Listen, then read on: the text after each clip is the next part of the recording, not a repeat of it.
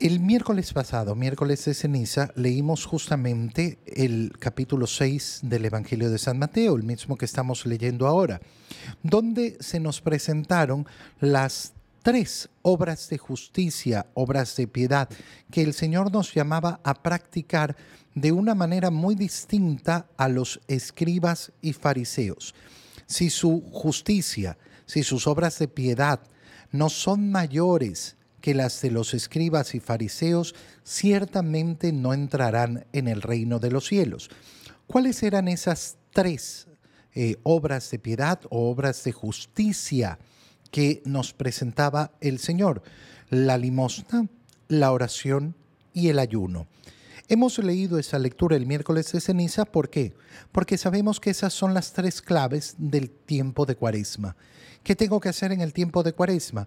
Incrementar mi limosna, mi caridad con los demás, incrementar mi oración, profundizar mi relación con Dios y eh, además hacer ayuno.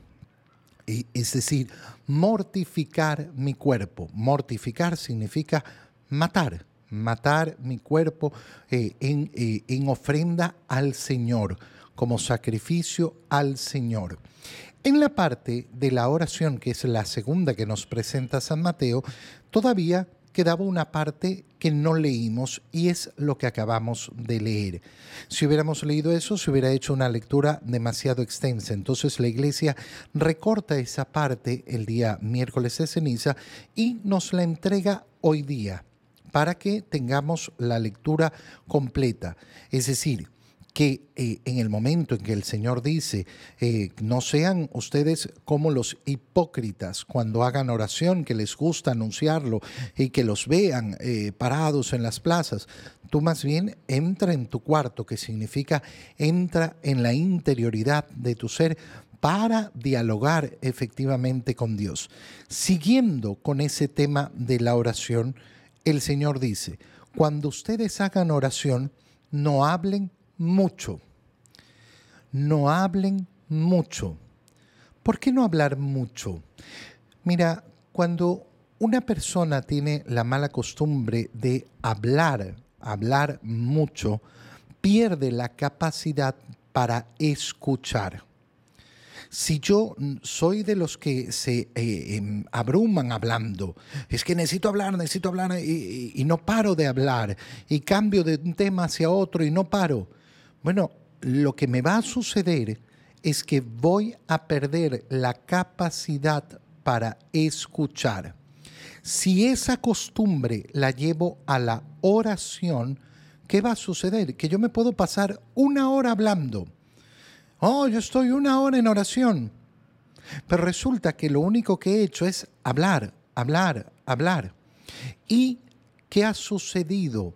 Ha sucedido que no he sido capaz de escuchar. Por tanto, se ha perdido en la oración el elemento básico que es el diálogo. El diálogo no es eh, el, el monólogo. El monólogo soy yo hablando, punto. El diálogo es escuchar y hablar, hablar y escuchar. Y entonces el Señor nos dice, no llenen, no llenen de tantas palabras.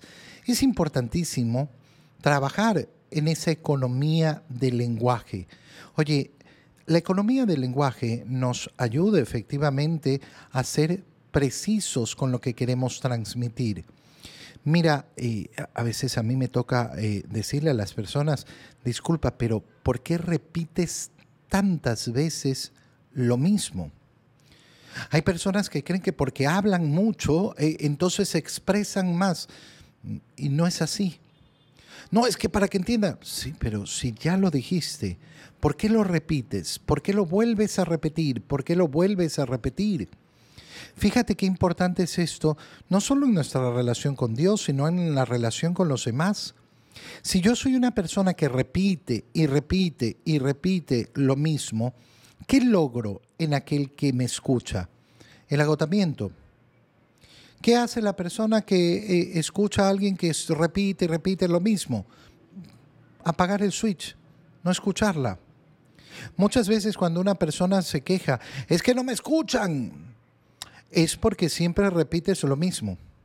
Y entonces efectivamente el otro ya apagó el switch, ya no te pone atención, ya no te presta atención. ¿Por qué? Porque no quiere perder el tiempo. Entonces es importantísimo darnos cuenta que la comunicación, la comunicación tiene que ser llevada siempre con inteligencia, no con el apetito, las ganas, ganas de hablar. No, no, yo quiero comunicar y tengo que buscar los mejores modos para comunicar. Tengo que hablar con Dios.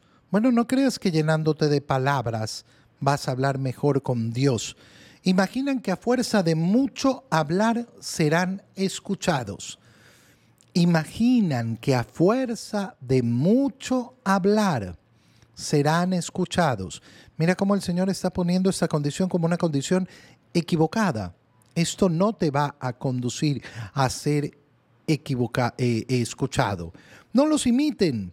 ¿Por qué? Porque el Padre sabe lo que les hace falta.